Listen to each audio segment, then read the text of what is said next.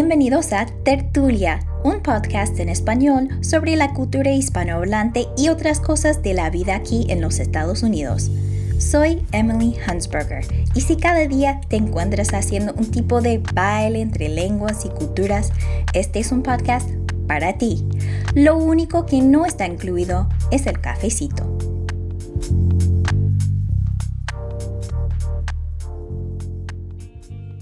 En este episodio tengo el privilegio de conversar con 123 Andrés.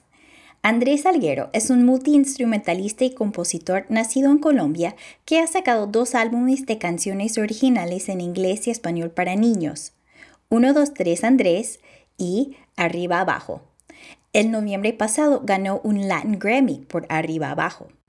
Andrés y su esposa y colaboradora, Cristina Sanabria, viajan por todo el país y el hemisferio alegrando la vida de los niños y las familias con sus canciones de mil géneros, desde la cumbia y la plena hasta el son jarocho y el reggae y muchos más. Lunes, luna, martes, mar, miércoles mío, jueves jugar, viernes viento, sábado saltar y el domingo, ¿dónde estarás?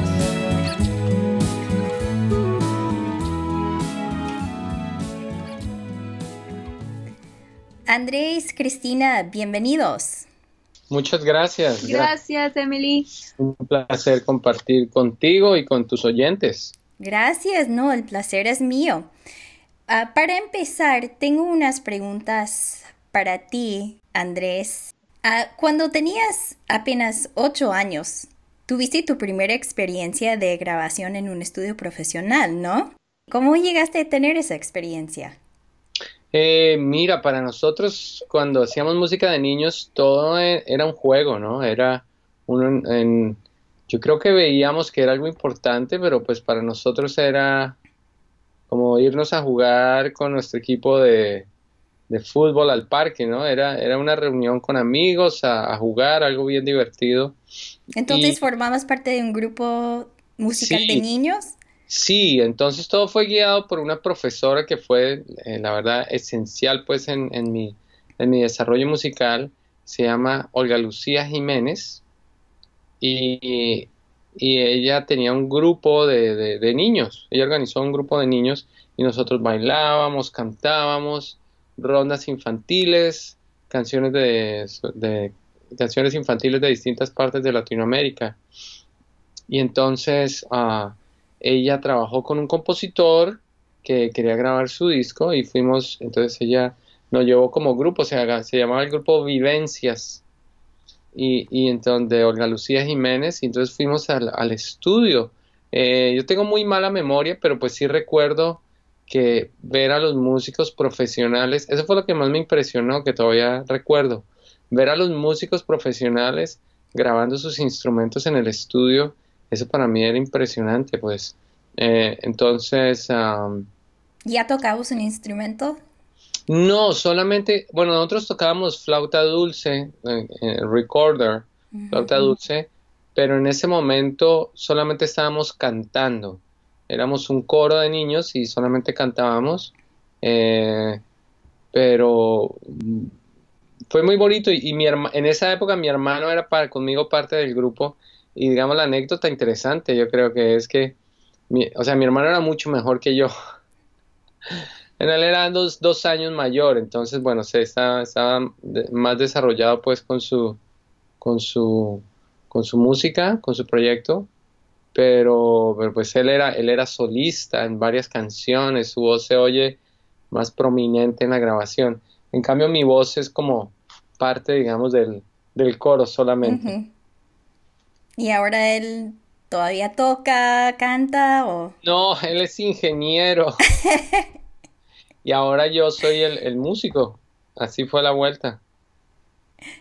Qué chistoso, ¿no? Como mirando... Exacto, y es más, yo, yo me como que era muy distraído de niño. Entonces la profesora les dijo a, a, mis papás como que bueno, de pronto como que Andrés puede buscar otro, otro hobby y, fue, y es muy bonito porque acabo de tener un concierto en Colombia y, entonces Olga Lucía, esta profesora, fue al concierto y tuve el, pues, la oportunidad de invitarla a cantar con nosotros en el escenario una canción. Entonces fue muy especial y muy emotivo el que ella pudiera acompañarnos. Oh, me imagino. Bueno, saltando muchos años, ¿no? Llegaste a los Estados Unidos y estudiaste música en la Universidad de Missouri en Kansas City. Y dices que ahí, es ahí donde descubriste el mundo de la música para niños. ¿Cómo fue ese descubrimiento? Fue un poco por casualidad. Ah, bueno, yo ya había escrito canciones para niños, yo como compositor, como canta, como sí, compositor de canciones más. Ah, ya había escrito canciones para niños. Era algo que estaba en mi, en mi mente ya, pero fue casualidad, lo digo porque estábamos en un, estaba en un show que yo hacía ya muchos, muchos shows, muchos conciertos de música popular, de salsa, merengue, en los que íbamos a bailar, eh, habían parejas bailando y, era, era, muy divertido ese, ese, ambiente, pues. Entonces me, un compañero de, de orquesta, él me recomendó para hacer un sustituto, un sub, con, un artista de música infantil. Entonces fue completamente casualidad que alguien me recomendó a mí para, para reemplazarlo en, un grupo. Eh, y ahí fue mi, mi acercamiento al, público infantil, dedicado completamente al público infantil, porque bueno, yo daba, yo daba clases, yo era, digamos, como profesor, o sea, trabajaba con niños pero nunca me había visto como un artista dedicado al público infantil. Entonces, esa fue la primera oportunidad y para mí fue como la segunda parte pues de mi escuela, ¿no? Trabajar con este artista que se llama Dino Odell y que sigue haciendo muy buena música. Trabajar con él, uh, hacer muchísimos shows, aprender de él y, finalmente eso fue lo que me inspiró para a, yo mismo hacer mi, mi propio proyecto. Sí, bueno, eres como la cara de un, dos, tres Andrés, pero Cristina también eh, forma parte del grupo, ¿verdad? Sí, sí, sí, sí, mira, creo que fue, eh, sucedieron al mismo tiempo las dos cosas, como que empezamos, empecé un, dos, tres Andrés y conocí a Cristina más o menos por, por los mismos años. Y es más, Cristina estuvo presente en el primer concierto que hicimos de, de 1, 2, 3 Andrés, que fue histórico, en octubre del 2009. ¿Cierto? En octubre, octubre del 2009. Entonces ya, ya son eh, ocho años, no, seis, siete, años, siete años. Entonces, uh, poco a poco ella fue haciéndose parte de, del proyecto. Al comienzo, digamos, yo simplemente al comienzo como que le mostraba las canciones y ella es muy buena criticando. Entonces ella las criticaba para yo poder mejorarlas. Y pero eventualmente empezó a, a, a, presentarse conmigo y cada vez más y cada vez más hasta que bueno ya ya es parte pues, de un dos tres Andrés en cuanto a la producción la parte de producción ejecutiva de producción musical artística y pues también como parte del show. Entonces ella nos hemos presentado juntos en Panamá, Puerto Rico, Colombia y obviamente pues en muchas partes de los Estados Unidos. Y Cristina, no tienes la misma formación en música, pero también traes muchas cosas, ¿no? Porque fuiste una profesora bilingüe y bueno, sin la formación así formal, también cantas en las canciones de un, dos, tres Andrés. Entonces, eh, ¿puedes hablar de la experiencia de colaborar con tu esposo y, y como ustedes tienen un mismo proyecto? ¿Cómo es esa dinámica? Claro, claro. Pues una cosa en cuanto a la formación musical, o sea, los dos creemos en que hay que seguir estudiando. Entonces, bueno, yo estoy ahora mismo en tomando lecciones de canto. los dos realmente, porque siempre se puede mejorar. Em, la técnica y siempre hay que seguir aprendiendo. siempre oímos eh, música de otros artistas en inglés y en español para sacar ideas. Ah, que esto funciona muy bien. Entonces, bueno, siempre, siempre seguimos aprendiendo informalmente. Em, y bueno, empezó, una de las formas en que empezó es que eh, yo ayudaba con la parte de logística. Me encantan los, ah, las hojas de cálculo, los spreadsheets, eh, y entonces yo le ayudaba a, mm, hacer eh, todo el, el, tracking de los contratos y de, bueno, este día vas a ir a este lugar y este día a este lugar. Y mm, empezó Em, habían muchos eventos, entonces afortunadamente cuando llegamos a, Washington, D.C., la comunidad nos recibió muy positivamente. Entonces había muchas cosas, muchos emails que responder y, y yo le ayudaba en eso también para poder liberar espacio en su mente a, hacer las cosas más creativas. Entonces, así, así trabajamos y, y también en la parte artística. Eh, que por ejemplo, cómo va a ser la tapa del disco, no, esta, esta canción no está funcionando, hay que cambiarle algo. Todas esas cosas eh, es un diálogo constante y entonces así, así estamos trabajando. Mi amigo Paul no habla español, él vino aquí de. Mi amigo Paul solo habla el inglés. Voy a aprender para jugar con él. Si Paul quiere darte las gracias,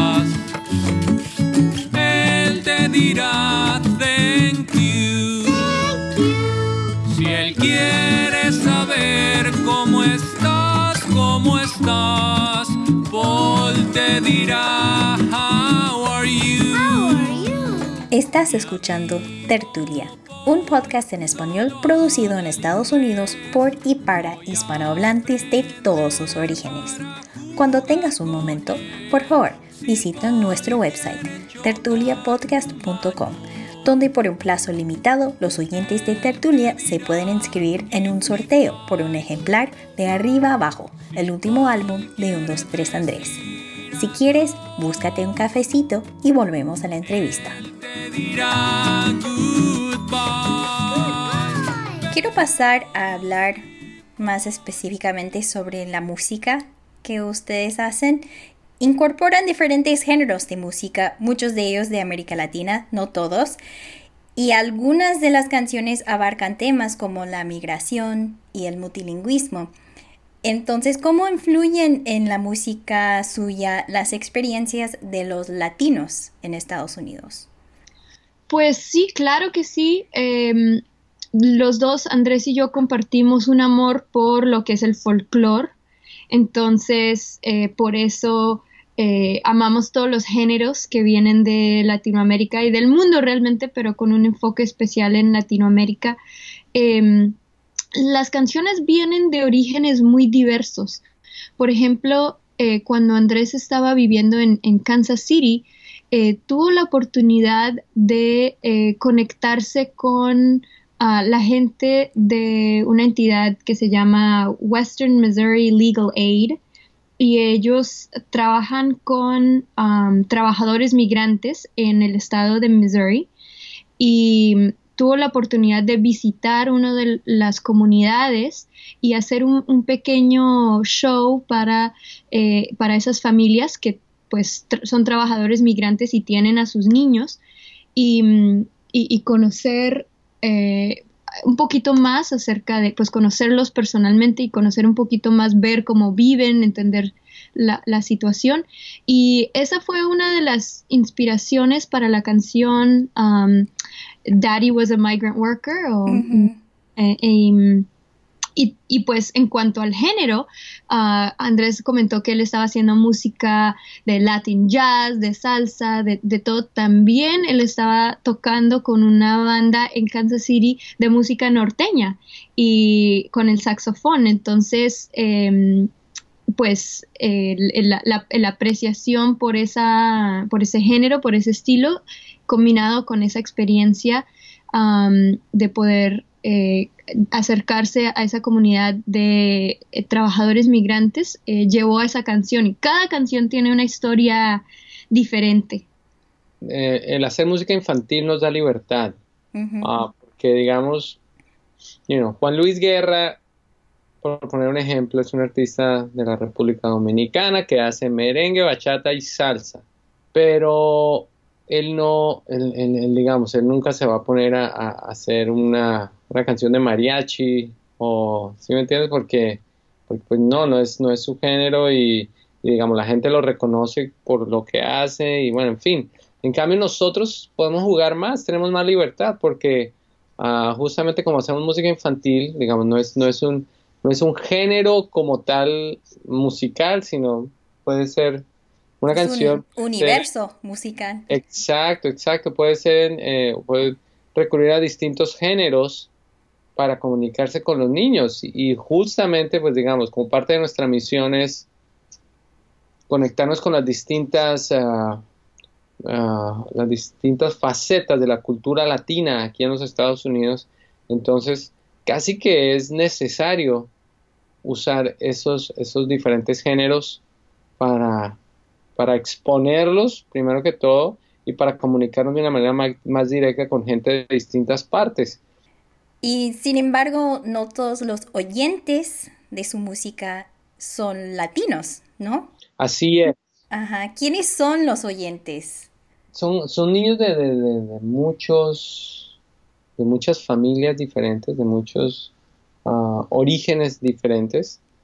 Entonces, eh, es cierto, la, la misión de, de 1, 2, 3 Andrés tiene dos caras.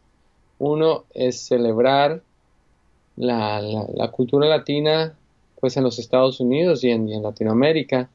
Eh, y para, número uno, es para que los niños de estas culturas se sientan representados, se sientan ah, empoderados, sientan que, hay un artista que le habla a ellos acerca de lo que son su familia, ¿cierto?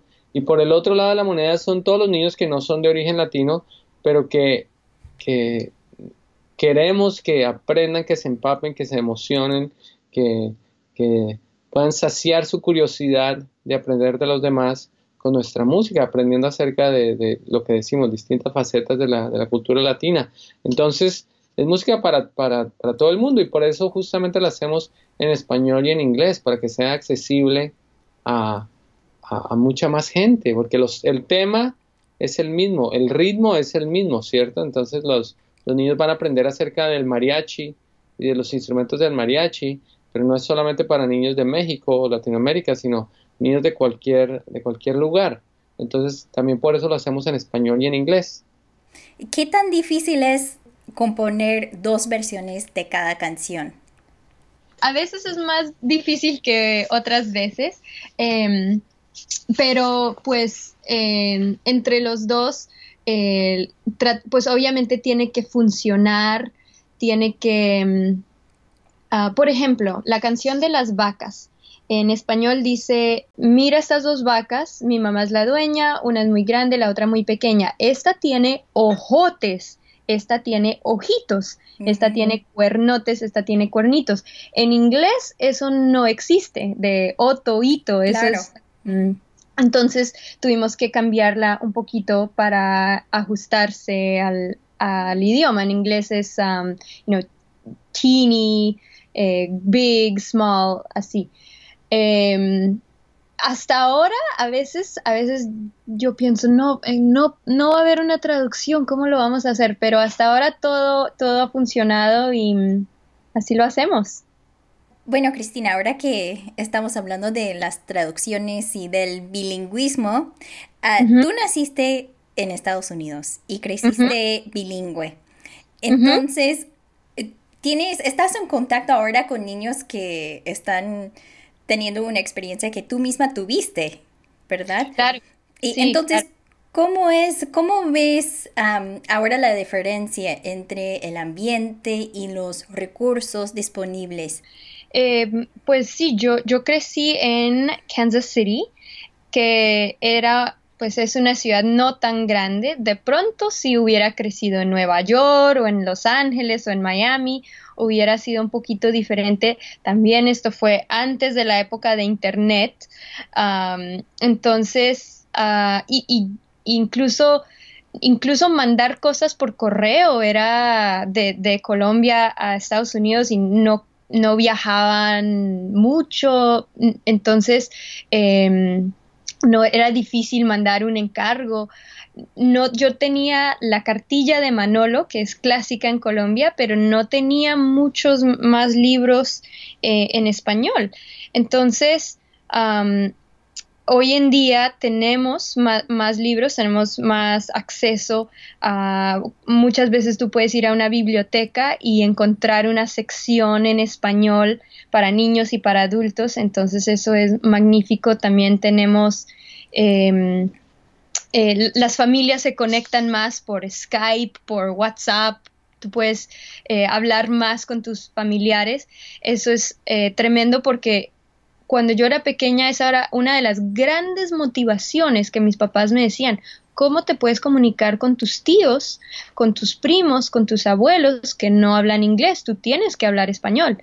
Entonces, eso era una de las grandes motivaciones para ellos y mm, entonces, pues ahora con la comunicación eh, es más y más real, ¿no? Uno puede hablar todos los días casi con, sus familiares ah, para que los niños eh, puedan seguir practicando. Y pues estamos muy felices de formar parte de, eh, este panorama de, recursos que están disponibles, que sea algo como vigente, actual, no como únicamente eh, poemas tradicionales, sino que es música que se sigue creando. Eh, contemporánea. Exacto, contemporánea, así, y que puedes ir a un concierto de, de uno, dos, tres, Andrés, si quieres. Mm, bueno, a lo mejor podemos conversar sobre la trayectoria o la historia de una canción en particular. Claro. Por ejemplo, una de mis favoritas es Canción de Amor, porque es un bolero, pero eh, expresa amor por los animales, ¿no? Eh, ¿Pueden contarme la historia de esa canción? ¿Cómo le surgió la idea? ¿Cómo fue el desarrollo de la canción. Creo que esa, escogiste la canción, la canción perfecta porque esa es muy divertida. yo bromeando, yo le digo a Cristina que, you know, beautiful monkey. Entonces le empiezo a decir así que, que lindo monito, cosas así. Y, em, y, empezamos a jugar con, con, eso, ¿no? Como primero eh, con los animales y, y improvisando, digamos, versos como divertidos. Y entonces ya fue creciendo, creciendo y creo que la parte más interesante fue cuando llegamos, bueno, ya tenemos tres animales, porque la canción habla de animales, entonces ya teníamos al, al, al, mono, al mico, al mono, teníamos al el cerdo y el hipopótamo y necesitábamos algo como más, más divertido. Entonces, ¿a, quién se le ocurrió el, el dinosaurio. Sí, necesitábamos, o sea, como que estaba subiendo, incrementando el nivel de locura, entonces no, ahora no tiene que ser un dinosaurio y tenía que ser un dinosaurio, me acuerdo, esa canción la empezamos en inglés, algunas empiezan en español y las pasamos a inglés, otras en inglés las pasamos, esta nació en inglés, por decirlo así, y... Mm, eh, entonces nosotros ahí en, Google buscando, eh, creo que de pronto hasta fuimos a una biblioteca a buscar dinosaurios extraños. Y mm, eh, el braquilofosaurio nos gustó porque tenía un pico de pato, o sea, no es muy peligroso, o sea, un pato es como ridículo um, y es muy alto. Entonces, eh, sí, así, así fue y, después la pasamos al español y, eh, pues esa fue una que la verdad la hicimos juntos, en, más en colaboración. Eh, entonces fue, fue muy divertido. Te adoro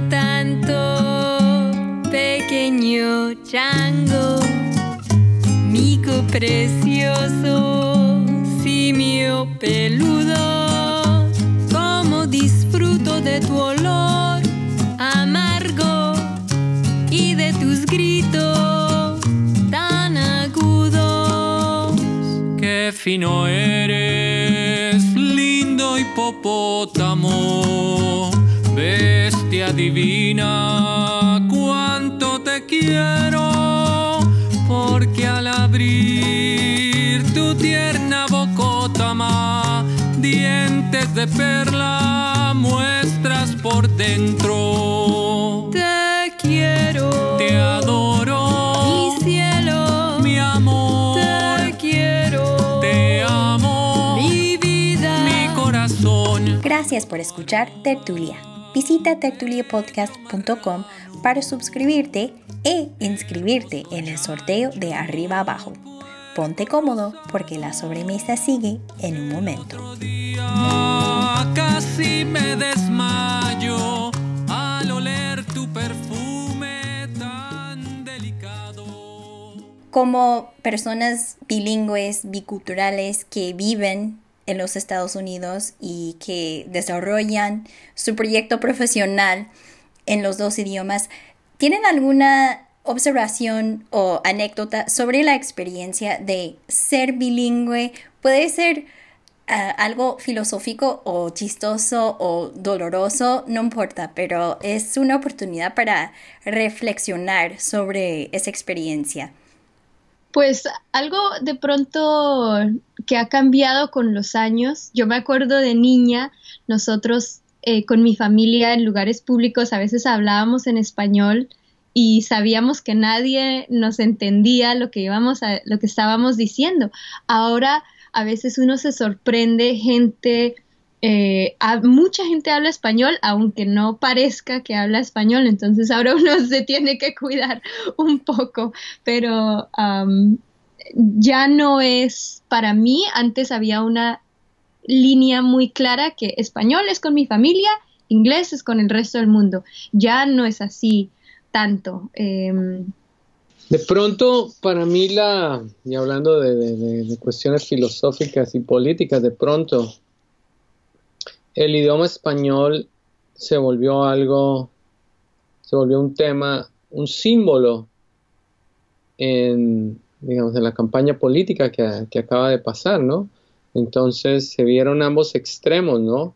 Se vieron ambas caras de la moneda. Cuando había dos, dos, dos um, candidatos o precandidatos que sus familias hablaban español, entonces alguno le dijo al otro, se burló del otro diciendo que no entendía español, ¿no? Entonces hubo como, fue interesante ver un lado de la moneda que fue, enfrente de cierto público, estaban tratando de mostrar eh, que sí hablaban español para ganar votos, pues porque esa era, la meta final.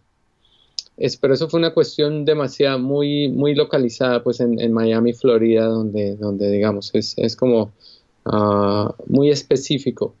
Pero creo que el mensaje más general fue que, que se vio claramente, que fue que digamos uno, uno de los candidatos eh, criticó a otro por hablar español, por decir, por saber el español, ¿cierto?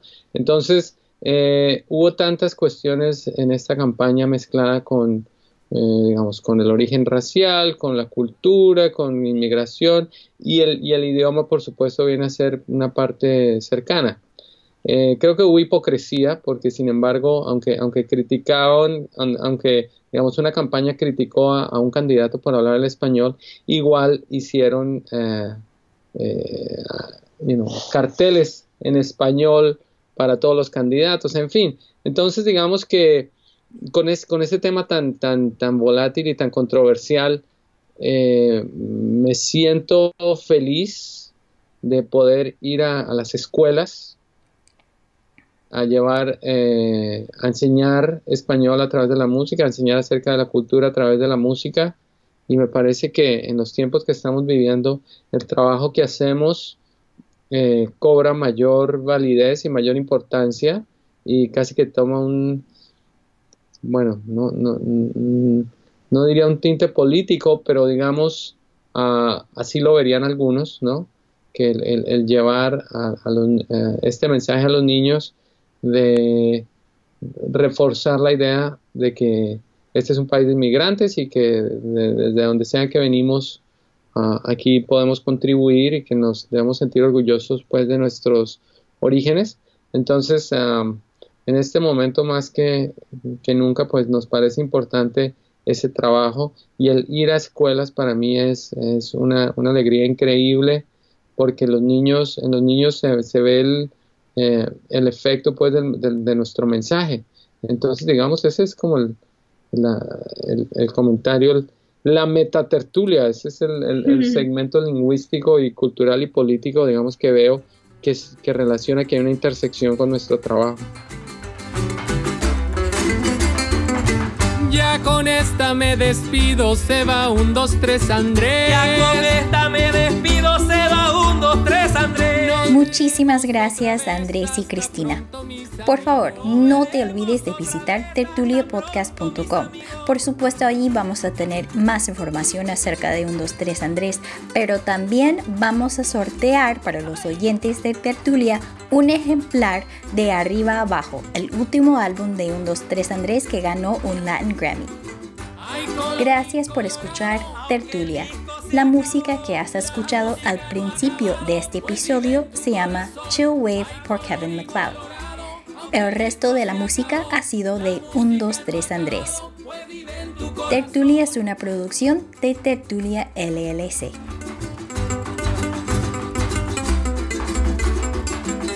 Colorín colorado, aunque el disco se acabó,